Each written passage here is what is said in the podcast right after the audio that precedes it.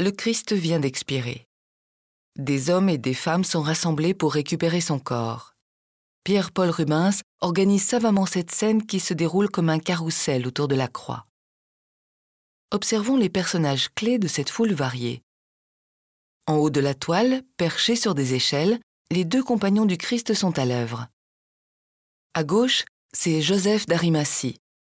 Il tient le linceul qu'il vient d'acquérir pour y envelopper le corps du Christ. À droite, Nicodème, aidé d'un autre compagnon, perchés sur l'échelle pour soutenir le supplicié avec une infinie délicatesse. Plus bas, le pied sur l'échelle, dans une position presque impossible, Jean apparaît comme le soutien essentiel. Sans lui, le lourd corps de Jésus tomberait. Habillé de vert et de rouge, Rubens a pris soin de placer son visage au plus près de la blessure du Christ. Les femmes, toutes confinées en bas à gauche de la toile, ont une attitude plus contemplative.